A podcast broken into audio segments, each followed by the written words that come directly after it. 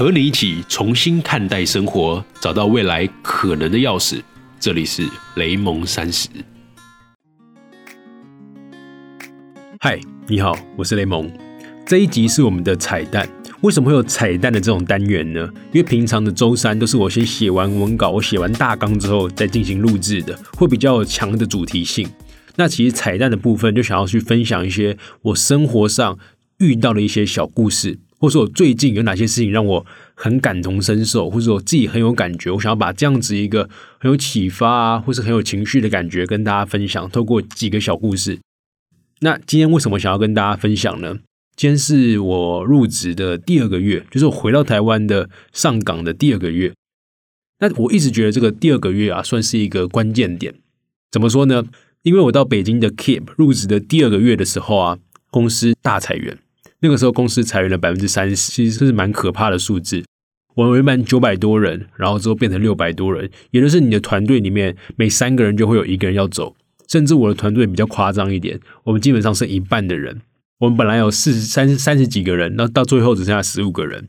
这件事情让我印象最深刻的是啊，就是我们当天我们的团队伙伴有一位已经入职了五周年。我们公司蛮可爱的，就是在一个人入职的第三年的时候，会帮他拍一个沙龙照。然后这个沙龙照呢，会做后置，然后放在我们公司的电视墙上。所以你去搭电梯的时候，我们电梯都有电视墙，就会写说啊，哪个同事现在入职第三周年啦，入职第四周年啊，入职第五周年了这样。然后我们当时我们部门里面就有一个当天。入职的第五周年，所以他中午请大家喝了喜茶。喜茶是中国那边很贵的一个手摇杯，基本上一杯可能要两百块台币，然后是做很有特色的那种很好喝的。我觉得比较不像饮料了，像是一个甜点。然后请我们所有的部门大概四五十个同学吧，一杯两百块的饮料。结果他两点请完饮料，他三点就被通知他晚上离开这个公司了。我们当时就是整个超傻眼吧，就是哎。我们刚刚还跟帮他庆祝完他第五周年，两点庆祝完，就他三点被拉去会议室，过来说他跟我们拍拍肩膀说：“Raymond，就我等一下七点就会离开公司。”然后我说：“哈，离开什么意思？”他说：“哦，就是他被裁员了。”那个时候我就觉得说。原来在北京的互联网环境的这种速度啊，还有这种决策，大概是这样。很多时候你的计划是赶不上变化的。就像我自己的团队，我们是做一个新的产品项目嘛，所以我们必必定会有所谓的开发团队。当时我们开发里面的后端同学全部被裁掉了，所以变成是我们原本规划好的迭代、原本规划好的功能，基本上要想其他的方法，可能用人工运营的方法啊，或者是怎么样去搞其他团队的后端，说服他来帮助我们做。持续开发的事情，所以其实很多时候让我觉得计划赶不上变化。但如果变化来了，那就拥抱变化。拥抱变化这件事情，其实是阿里的文化了。但我觉得阿里的这个文化，其实影响了很多很多的企业，在面对不同的变化的时候，应该有的心态就是：啊，既然变化都来了，那就接受它，然后从中看可以学到什么样的教训吧。我那晚上蛮特别的，我那天大家被裁员的时候。公司以往的九点的时候还是灯火通明的，大家会继续加班啊什么之类的。就那天基本上没有人加班。我七点吃完公司的晚餐之后，公司有提供三餐啊。就是回到我的工位上的时候，七点的时候全部都是黑的，只剩下我自己一个人。对，那时候基本上就那天好像大家就很难过吧，所以就都回家了，也没有想要加班，就觉得这个公司现在很夸张。为什么很夸张呢？因为他把所有的应届生全部都裁掉了。这件事情其实在职场上是不道德的。也就是说，那些应届毕业生可能九月才入职，或者八月才入职，结果他入职了不到半年，一两个月你就把他裁掉了，那他怎么找得到工作？因为他可能他的能力还没有培养的好。那基本上过了所谓的金山银四，如果你有看我一开始的前面前几集的话，我讲到中国的求职就是金三银四、金八银九这样。就是这两个季节刚好是收应届毕业生才会有的季节。那你看，如果你十月中把它裁掉了，十月底把它裁掉了，你之后怎么可以让他找到工作呢？他可能要等到三月，而且他能力可能也还没有养成。所以，其实，在互联网圈或者可能一般的企业都是一样，就是裁掉应届毕业生这件事情是大家认为是很不道德的。可是我们那个 Keep 那个时候大裁员了三成嘛，然后把全部。跟我同期进来的人全部裁掉，甚至跟我同期之后进来的新人全部裁掉了。也就是我当下变成公司最新的员工，对，所以这件事情其实让我错愕感蛮大的。就是那些跟我同一批进来，或是跟我比我还新的人，因为我们就是混成一个很好的一个群体嘛，然后全部人都离开了。嗯，然后这件事情回到台湾的时候，印象更深刻的点是，我现在台湾的公司嘛，也经历了两个月了，虽然没有大裁员呐，可是因为速度感完全不一样。我当时在北京的两个月，我做了很多的不同的迭代，做了很多不同的产品规划，让我们去重新规划我们的用户路径，然后很多事情就是你做下去是真的会有速度感，会有产出的。可现在在台湾这个公司，我现在基本上说想要做很多事情，可是会被绑住。就它有一个结构性的问题，那大家一定很好奇，说：“哎，我到底去哪工作了？”这也是我今天想跟大家分享的。也就是我前几天的晚上深夜上遇到一个苏格拉底，因为他就直接问我说：“哎，我跟他不认识啊，他是一个在社团里面的盟友，就是没见过面，甚至他的脸书上是没有他的大头照的，所以基本上就是一个刚好晚上，然后他就来问我问我一个这样子的问题，那我刚好当下有空。”然后又有点想要跟别人分享的心情吧，我就跟他聊到这个话题了。他就问我说：“哎，为什么回去当社畜了？”他还说曾经有他的朋友会认为说：“哦，是不是全职在做雷蒙三十？”啊，其实不是啊，因为其实雷蒙三十是我的大夜班。然后，如果你有当时有听到第一集就单集 EP 零一的时候，那个自我目标还有路径模型，你会发现其实那一集的内容是我真实的两难的思考。也就是我回到台湾的时候，我其实在决定我。未来我应该要开始去做我喜欢做的事情吗？持续做我的个人品牌啊，投全职投入我的内容生产啊，继续讲课啊，还是其实我把自己丢回一个企业的环境，然后去学习一些我可能自己没有办法做到的事情？我最后是选择了第二条路，也就是我问了一些前辈之后，前辈有些前辈说很支持我现在开始闯，因为他说他们知道我自己的自学能力啊、自制力啊，然后还是。跟外面接触能力其实是够的，而且过去还要累积了一些些的名声，所以其实我自己做自己的事情还可以，而且可以自己去尝试出走出自己的个人品牌的道路这样。然后另外一波全前辈是认为说，啊，虽然我现在的学习能力的动力很够，然后我自主控制性也蛮好的，但是有些事情如果现在不接触的话，忽然就真的没有机会了。他说，举例来说，像什么，像如果把我丢到一个老企业，里面都是比较资深的前辈，可能四五十岁以上的。那我可以跟这些人相处，去获得到一些我自己做事获得不到的。这件事情其实蛮有启发的，因为其实我过去的环境都是呃互联网圈嘛、科技业嘛，然后社群相关的人啊，网络社群媒体相关的人，所以你就会发现，说我过去做事情的状况都是真的是针对事情在做事的。就像我在北京的公司里面，我们讨论一个专案或讨论一个用户的反馈，要不要做这个功能点的时候，我可能会直接跟现场跟主管直接吵起来。就是我们可以直接针对这个问题吵起来是没有问题，因为我们大家都是为了公司好。可是，一吵完离开会议室，我们可以下班直接吃火锅，就这件事情是很自然而然的。可是，我知道在台湾现在基本上，或是东方社会的比较大型的企业里面，都会有这种年龄、位阶这种资格论，甚至大家说什么长幼有序的这种感觉。那我如果我过去都没有接触到这样子的环境，可是我未来势必会碰到的，因为他们毕竟就是社会上的资源的拥有者嘛。因为我们这代真的比较可怜，就是我们这代很不公平的点是，虽然我们享有了很多的可能性，但是资源都掌握不在我们手上。嗯，所以就是变成是我们需要去争取资源的话，还是要必须找前一代的人这样。嗯，所以我都发现说，哎，那如果我现在还年轻嘛？那我未来想要做自己的事情，因为我未来一定会继续做我自己喜欢做的事情。我不喜欢被别人控制嘛，所以那如果做现在这个时间，就是二十五岁到三十岁，我会把自己丢到一个比较资深的品牌，可能有二三十年的经验，然后里面的成员们或是主管们，基本上都是上一代的，就是不同世代的。那我说不定可以学到更多更多的东西。结果呢，我后来就真的回到台湾了之后，就有几间这样子的集团的老板来找我。那我们就聊一聊了，发现说，嗯，他们现在需要的东西，然后我也可以提供，可能就是数位转型啊，工作流程上的优化啊，跑出一套新的产品模式啊，等等的。所以我后来就决定加入到这间公司。那这间公司到底是哪一间公司啊？大家都听到这边，你会觉得靠，还不说吗？就是都已经讲这么多了，那你不跟我们讲是哪一间公司吗？其实我觉得哪一间公司并不是重点啦。那 你听到这句话，你会很生气。就是我觉得我。还是一个比较喜欢做事情的人。如果针对自己的事情的话，我还没有做，我就会讲。就像我联盟三十，在我还没有录第一集的时候，我就讲说：“大家，我要录一个 podcast 了。”那为什么要这样子？因为我知道这件事情可控性只在我身上，所以我跟外面讲的话就有那个压力，就大家的眼睛会这样盯着我看嘛。那透过这样子盯着我看的时候，我就会更逼自己说，那我要把这件事情做好。所以我很多时候会往外面讲说，哎，我要做什么，立一个 flag 的原因是我想让大家当我的助推，因为大家的这些关注跟大家给的各种意见建议，可以让我把这件事情成真，然后不断让它更好。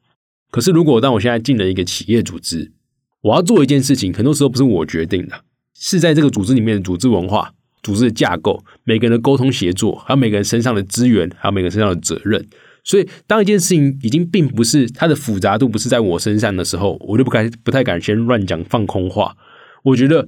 等到我来到这个公司，真的做出了一个产品，一个小型的最小可行性的 MVP，甚至一个作品的时候，我就跟大家分享了。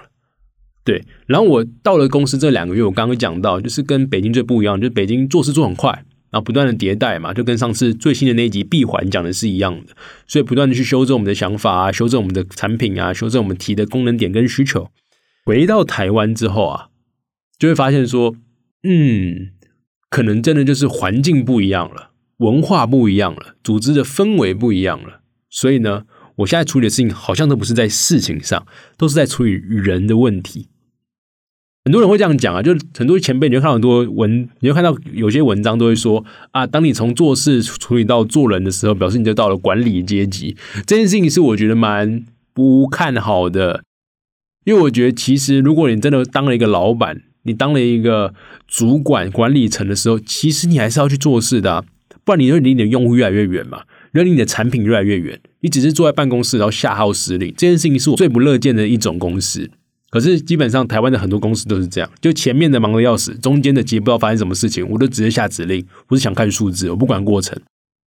所以我来这个公司，我第一步想要解决就是工作流程上跟他们的思维的问题。那我基本上推了两个月之后，有一点点小的改善吧。可是我知道我自己内心的成就感还是来自于做事情。就是我希望把我自己的手弄脏，然后真的去做了一个产品，然后透过做出了一项项目成功的作品之后，拿这套方案就说：你看看，其实我们也可以这样做的。我可以用更低的成本获得更好的效益，不一定什么事情都要打高通炮，我们可以把它落地的实践具体一点的跑起来。所以在这个两个月，其实我不断的被一些我过去不曾接触到的事物给打碎。就是明明事情可以很简单解决啊，但是来到这边你就发现要处理人的问题嘛，所以很容易绕了一个大弯，也开始尝到了什么叫做做人比做事还要重要的这个味道啊。所以最近挫折不断，但是我突然想到了罗胖说过的一句话，他说关于成长啊，成长就是当有一个东西飞过来把你打碎了，啪，而你整个人都碎掉了。这个时候呢，你要成长怎么办？你除了把那些碎掉的你自己，把它重新拼接。重组起来，你还要把那个打碎你的东西，把它放进你的身体里面，这个时候才叫做成长。所以回到台湾的这个公司工作啊，我会觉得说，他的工作的难度不是事情难，而是这个处理人，生你很耗你的精力，也很耗你的时间。所以时间其实现在非常有限，我早上可能七点半就要出门了，但是我晚上可能八点多才回到家。所以我大概只剩下大夜班的时间，或是很零碎的时段，可以经营雷蒙三十这个产品。但我其实觉得雷蒙三十这个产品，不论是我透过音频啊，经营这个脸书社团，然后认识了很多新的朋友，甚至可以跟旧的朋友产生更密切的联系。这件事情真的是我的一个精神的救赎。就是我会觉得说，我平常在公司的时候真的很疲惫，但是我透过打打字啊，透过讲讲话，就是会重新的让我有了能量吧。然后或者是好险，就是有老婆帮我在打理一些其他的社群运营上啊，或是往向外联络的事情。所以其实很多人觉得说啊，你时间不是很不够了吗？怎么还在做这个这个音频节目？可是我觉得这个音频节目就像是我的某一种休息，哎，它某它某种程度是我一个很大的精神上的支撑，对吧？所以虽然说现在是一个推广快速产出的时代，可是我必须要时时刻刻的提醒着自己，什么事情是我真的想做的。不要为了产出而产出，因为既然要做内容啊，首先要对得起自己，再要对得起那些很信任我的朋友们，也就是你们。如果听到现在还在听的话，那至于那些酸民什么之类的，好的建议当然要看进来，然后打碎自己，然后放进人生里面重组嘛。但如果那些只是捕风捉影的酸民，就是可能就会常常会讲凭什么的那些人，基本上就真的不要管他了。那最近也收到很多一些新的朋友，以前不认识的，他们会说啊，以前在听联盟三十的时候啊，会觉得说啊，这个好严肃啊，要讲一些个人成长的事情啊，然后好像好像很远啊，什么之类的。我觉得这件事情是没有问题的，因为我知道我自己是一种不是一开始就会很好的那种人，因为我觉得我无论是过去的成长背景啊，还是各种做事的经验，我通常都是哎，先有东西就先做出来，就是闭环的思维嘛。那慢慢的获到，慢慢的获取不同的反馈之后，再慢慢的跌跌撞撞去找出一套自己可以修正、调整、适合的模式，这还是属于我的这种鲁莽型的人生。所以关于内容的调性啊，或者内容的执行方式，我现在也还在抓。所以像上一期的闭环啊，你就会发现说，哎，我们很很可爱的，我们做了两个版本，这是为什么呢？这是因为有刚好有盟友跟我们说，哎，最新的那一群闭环好像太讲课式了，听起来会有点吃力。那没有办法让它更对话性一点，让它更轻松一点，让它更生活的感觉一点？我就觉得说，哎，那前阵子有人跟我们说，我看柚子很像什么老高跟小莫，那我们要试试看这样的形式，就是我在录音的时候，柚子坐在我旁边，那我在边讲这个内容的时候，我可以边对着他讲，那这样说不定说话起来就会更有对话感。所以，我到底是不是要这么讲课，还是我要更多的日常的分享，还是我要尝试看看有没有一集完全不需要靠剪辑？我录完了之后，大家还可以听到我很多卡词，这说明是一种好事，不一定是个坏事哦。或者是我该怎么样去经营我的私人社团？我怎么去分配好我的工作、家人、学习还有产出的时间？那我怎么样让我自己在制作雷蒙三十的内容的时候？达到一个更好的成就跟价值感，即便真的身体很累，但是精神却很充足。其实这一切的问题啊，我到至今都还没有一个正确的标准答案。但是我知道，做这个产品最大的目的就是透过这些行动，透过这些试错，透过这些反馈，透过你们跟我们一起把这一路跑出来，我们会慢慢的逼近这个答案。所以我确切到了哪里呢？可能到现在。还会想要问这个问题，但我觉得我们看远一点，不急的，因为我相信联盟三十这个产品会持续的做下去。那总有一天，总有一天，这件事情听起来好可怕，就是我相信不会到太久啦，可能一年左右吧，或是看大家会不会跟着我们一年呐，或者半年左右。我在这个公司里面做出了一套产品之后，我觉得出来跟大家分享了，然后跟大家解构说，哎，我在里面发生了什么事情？那为什么要做这样子的产品？那如果是你们的话，你们会接受这样子的一个产品吗？所以我相信这个节目还有太多太多地方可以更好。但我也相信，在快速的时代里面，并不是都比那个单点最亮，而是比谁跑得久，是比坚持。到最后了，有一点讲的太长太长了，就是希望我们都可以去坚持自己所相信的事情，跑出自己所期待的事情。好，那这个是我第一次的彩蛋课，我希望可以让大家感觉到。更生活一点，然后更多故事型的分享。如果你觉得这一堂课还不错的话，你也还没有去 Apple Podcast 评价的话，你可以留个评价给我，然后我就可以更知道说，哎，做这样的彩蛋课是正确的吗？还是我可以往哪边修正呢？所以未来可能就是三跟六是固定的会上新的内容，但是一二四五日这几天呢，可能就不定期的会有我的彩蛋，或者是柚子的彩蛋。就跟大家分享一下我们生活上的一些小小的故事，然后希望你听了会觉得嗯有共鸣，或者是有启发，或者有趣，然后有满足，重点是快乐最重要，对吧？好，那我们就之后再见啦，拜拜。